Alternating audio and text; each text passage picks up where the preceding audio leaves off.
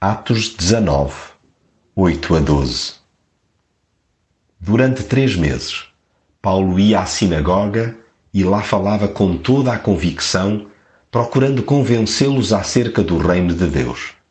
Mas alguns mostravam-se renitentes, não acreditavam e diziam mal do caminho do Senhor diante da multidão. Então Paulo separou-se deles e passou a reunir-se com os discípulos na escola de um homem chamado Tirano, onde pregava e ensinava todos os dias. Fez isto durante dois anos, de modo que todo o povo que morava na região da Ásia, tanto judeus como não judeus, ouviram a palavra do Senhor. Deus fazia milagres extraordinários por meio de Paulo.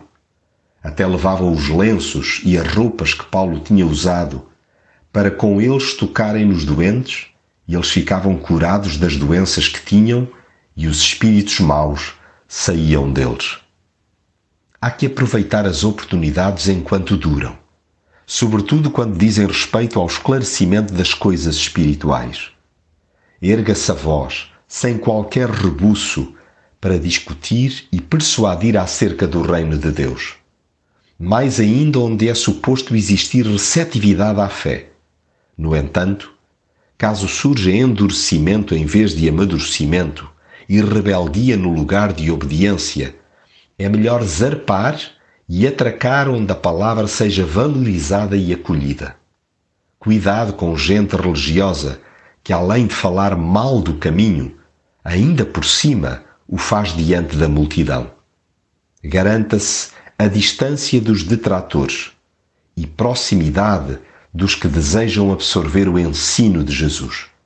Estabeleçam-se as parcerias que forem necessárias para que a palavra do Senhor possa ser ouvida.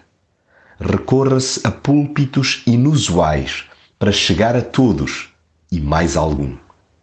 E Deus fará milagres extraordinários através das mãos suadas dos que o servem abnegadamente.